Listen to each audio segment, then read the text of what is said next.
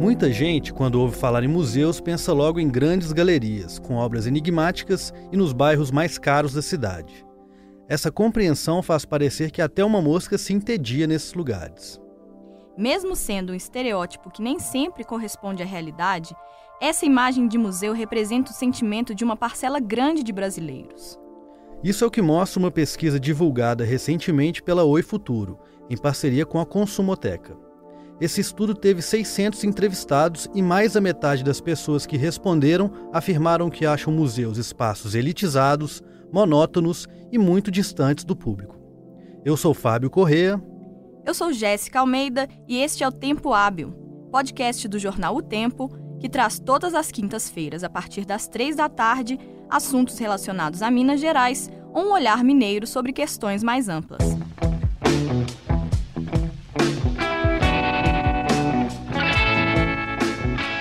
Não é verdade, é claro, que o museu precisa ser entediante, frio e apenas para um público restrito.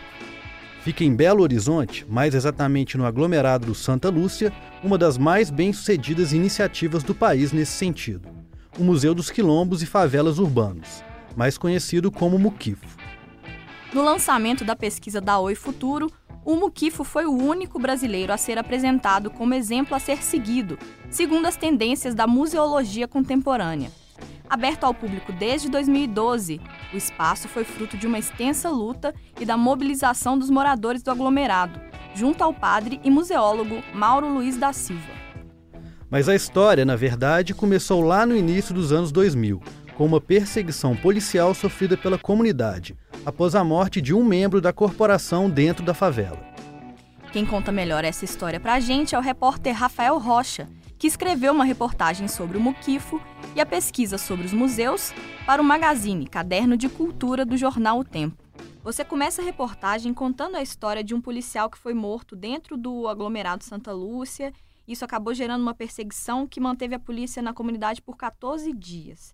E de forma meio indireta, isso acabou sendo o pontapé inicial para a criação do museu. Eu queria que você contasse, então, o que, que foi isso que aconteceu lá no aglomerado e de que forma isso deu início à criação do museu.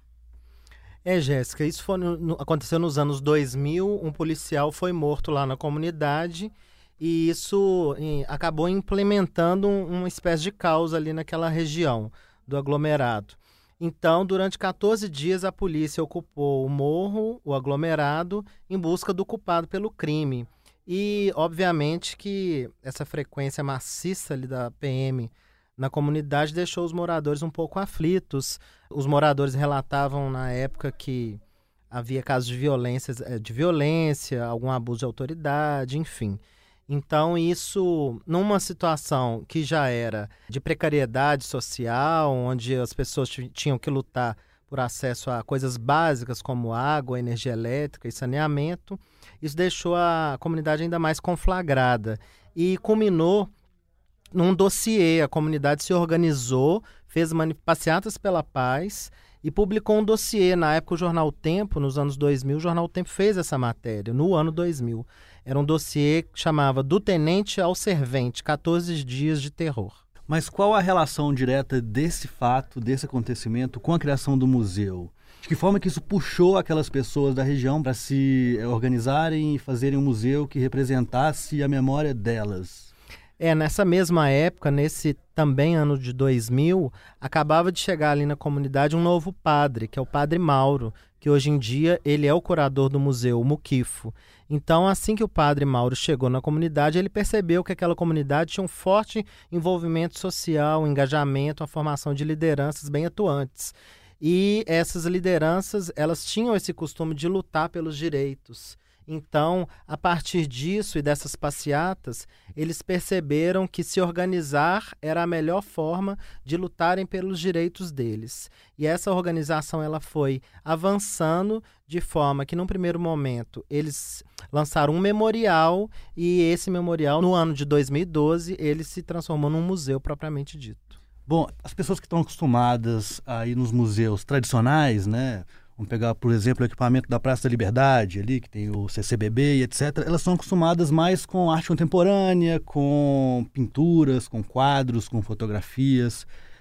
Como é que esse museu ele é uma forma diferente de memória? Como é que ele está organizado nos objetos e no, no inventário dele? É, esse museu ele está no, no, que os, os, museólogos consideram de vanguarda da museologia, que é chamada de museologia social, que é uma coisa muito simples. É, na verdade, em vez do museu se dedicar a objetos, a quadros, a telas e a esculturas, que também é importante, obviamente, esse, essa museologia social ela prefere se dedicar a narrativas. O que, que é isso? É um museu prestar atenção no que, que as pessoas estão comentando do seu universo, da sua sociedade, da sua comunidade. O que que as pessoas têm interesse em ver, em assistir, em debater? Quais as questões mais importantes do mundo contemporâneo? Então, esse museu, no caso, o Muquifo, que está sendo colocado é, em nível nacional como um, um, museu de referência, ele se preocupa em contar a história dos moradores e das moradoras daquela comunidade. Então, o acervo dele foi todo montado a partir disso. Desde lá do ano 2000 que eu contei para vocês, de todo aquele contexto social, os moradores da comunidade foram juntando seus objetos que eles tinham nas suas residências, nos seus barracos, foram levando para o padre Mauro e isso foi criando o acervo do museu. É, você já falou um pouco da relação, que é uma relação bem próxima, né? Pelo jeito que você fala, da, da comunidade com o museu. Eu queria que você contasse, assim, o que, que você viu de mais legal nesse sentido lá, enfim, como que as pessoas se utilizam não só do espaço do museu, mas da instituição museu. Eu fiquei muito entusiasmado quando eu cheguei lá e visitei o museu e, e, fiquei até um pouco constrangido, porque o museu fica a quatro quarteirões da minha casa e eu nunca tinha ido ao museu. O acervo dele é todo doado pelos moradores. Nada, o museu não compra nada. Tudo ali é doação da própria comunidade. De que forma? Por exemplo, são várias mostras o que o padre e o curador chama de coleções. Uma delas é formada por objetos trazidos pelas empregadas domésticas. O padre percebeu que a comunidade ali moram muitas empregadas domésticas. Lá atrás, quando as pessoas foram levando objetos para doar para o museu, em algum momento o padre foi catalogar esse material. E ele percebeu que muita coisa era trazido pelas empregadas. E ele chegava nessas empregadas e perguntava qual a origem daquele objeto. E as mulheres respondiam: foi presente da patroa. Ele perguntava para outra: de onde veio esse cinzeiro? E ela respondia: foi presente da minha patroa. E essa narrativa se repetia. Então ele percebeu que ali já tinha uma curadoria pronta. Então ele montou uma exposição só de objetos dados por patroas. E isso tem um forte apelo social. porque Vários desses objetos, a maioria deles são cacarecos são coisas que as, as patroas, né, elas não querem mais. Então o padre fala lá, é isso aqui quebrou, dá para empregada. Essa esse quadro aqui a gente não quer mais, dá para empregada. Então quando você entra no museu e tem essa, esse contexto, você percebe de uma certa, em certa medida como que a empregada doméstica ela é tratada pela patroa. E também nessa mesma exposição, uma coisa que também me emocionou, é bastante interessante, que foi montado lá um, um quartinho de empregada, como nesses apartamentos de classe média brasileira é comum é, ter até hoje, infelizmente, um quartinho que é chamado de quartinho da empregada, que é uma coisa tão minúscula que é impossível um ser humano dormir naquilo, naquele cubículo. Então tem um quartinho da empregada dentro desse museu. As pessoas indo ao museu conseguem perceber como que é sufocante estar ali dentro. Tem também um painel dentro da igreja do aglomerado que tem uma relação com o museu. Eu queria que você me explicasse que relação que é essa. É, resumidamente, assim, a história do museu também tem esse fator interessante, que essas mulheres que eram lideranças na comunidade, lá atrás elas queriam primeiro uma igreja. Então elas se organizaram e conseguiram um, um barracãozinho. Esse barracãozinho que elas faziam suas reuniões religiosas, ele acabou se, sendo reconhecido como uma igreja, depois virou uma igreja. Então, quando o padre Mauro chega nessa igreja, no ano 2000, ele consegue montar anexo à igreja um museu. Então, é a igreja de um lado e o museu do outro. A mesma pessoa que era curador do museu era o padre, o que facilitava muita coisa. Então, o padre, como uma das ações do museu, ele conseguiu encomendar uma pintura, que é uma pintura que ocupa boa parte lá da paróquia da região, da, da igreja do aglomerado, né? E nessa, nessa pintura, que é muito emocionante, é uma pintura imensa, ele colocou a figura das 14 mulheres negras que foram lideranças comunitárias em passagens bíblicas que estão desenhadas, ilustradas lá nessa pintura. Então, realmente é muito emocionante. Rafael, recentemente você viajou para o Rio de Janeiro e foi acompanhar a apresentação de uma pesquisa sobre museus no Brasil. Eu queria que você contasse um pouco quais foram as conclusões dessa pesquisa e de que forma que o Muquifo se encaixa aí, como é que o Muquifo foi abordado pelos pesquisadores, etc. É, isso foi muito interessante, Fábio, porque o Jornal o Tempo foi convidado para ir até o Rio de Janeiro para conferir a divulgação dessa pesquisa encomendada pelo Instituto OI. É um mapeamento nacional sobre museus e o que, quais as iniciativas que esses museus estão aplicando. Na verdade, o resultado dessa pesquisa foi muito interessante. O resumo principal é que as pessoas, a maioria dos entrevistados, 50% dos entrevistados, eles acham que os museus brasileiros são monótonos e elitizados e, e que têm conteúdos pouco interessantes. Então, a partir dessa constatação, os especialistas em museologia, eles estão preocupados em como atrair as pessoas para os museus.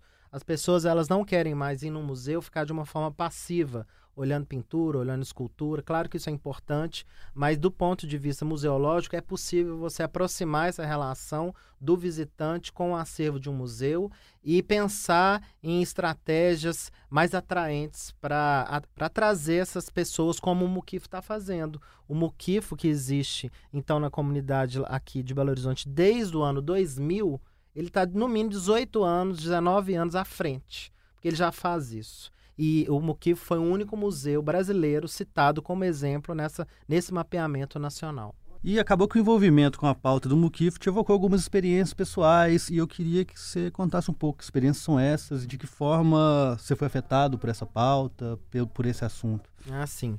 É, quando eu cheguei é, lá na, na divulgação da pesquisa e percebi que o museu mais elogiado era um museu de periferia, é, isso já me tocou inicialmente.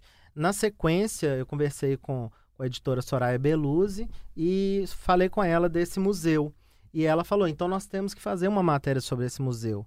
E eu fui lá no, no Muquifo e realmente me tocou profundamente, porque o museu, que todo construído com um acervo de periferia e o um museu instalado numa comunidade, numa favela, e me remeteu a uma história minha, porque eu morei numa favela e então eu, eu tudo que o padre me falava, eu remetia a uma parte da minha vida e a histórias da minha do meu passado, realmente tudo fazia sentido.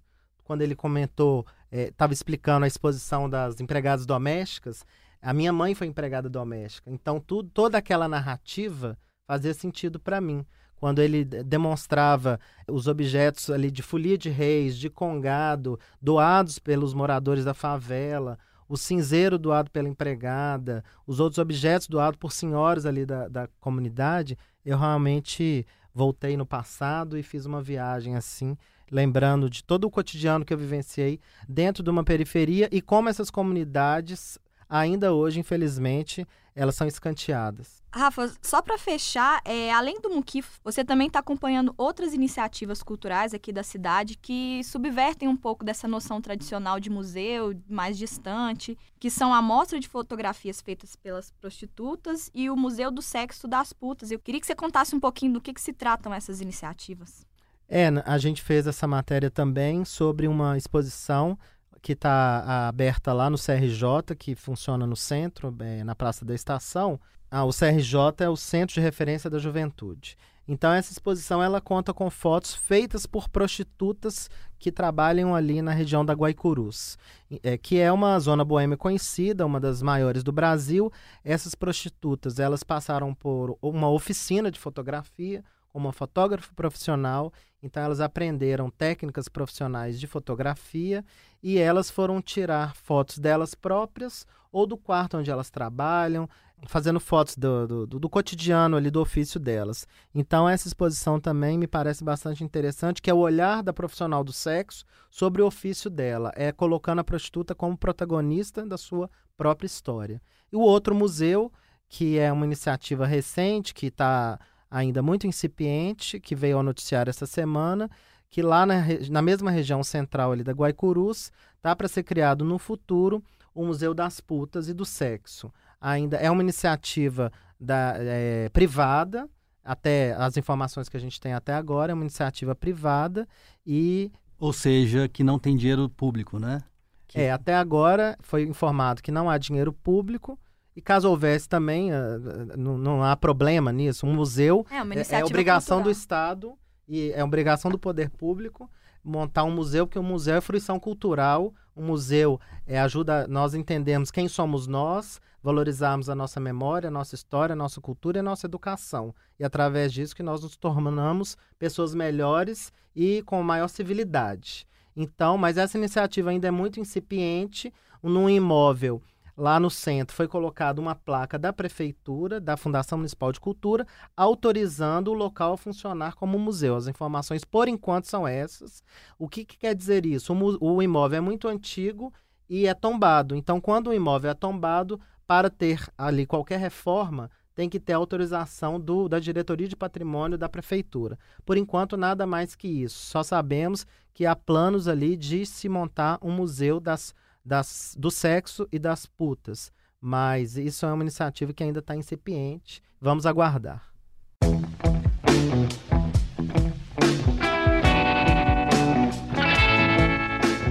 É bom lembrar que o Muquifo não conta com verba pública e precisa de padrinhos que o ajudem a continuar funcionando. Uma vaquinha virtual está no ar e aceita doações de qualquer valor acima de um real você pode ajudar o espaço acessando o site padrim, com m de mãe.com.br barra muquifo, com U. O museu fica na rua Santo Antônio do Monte, 708, no aglomerado Santa Lúcia e funciona de 1 às 5 da tarde, de terça a sexta. É possível também agendar visitas para outros horários pelo telefone 31 98798 7516. Esse foi mais um episódio do Tempo Hábil, podcast do jornal O Tempo, que traz toda semana assuntos relacionados a Minas Gerais ou um olhar mineiro sobre alguma questão. Eu sou Jéssica Almeida. E eu sou Fábio Correia. A produção deste episódio foi minha e da Jéssica. A edição e mixagem foram também da Jéssica Almeida. Nos acompanhe todas as quintas-feiras a partir das três da tarde no seu tocador de podcasts favorito e se quiser falar conosco, envie um e-mail para tempohábil.otempo.com.br. Voltamos na próxima semana. Até lá! Tchau!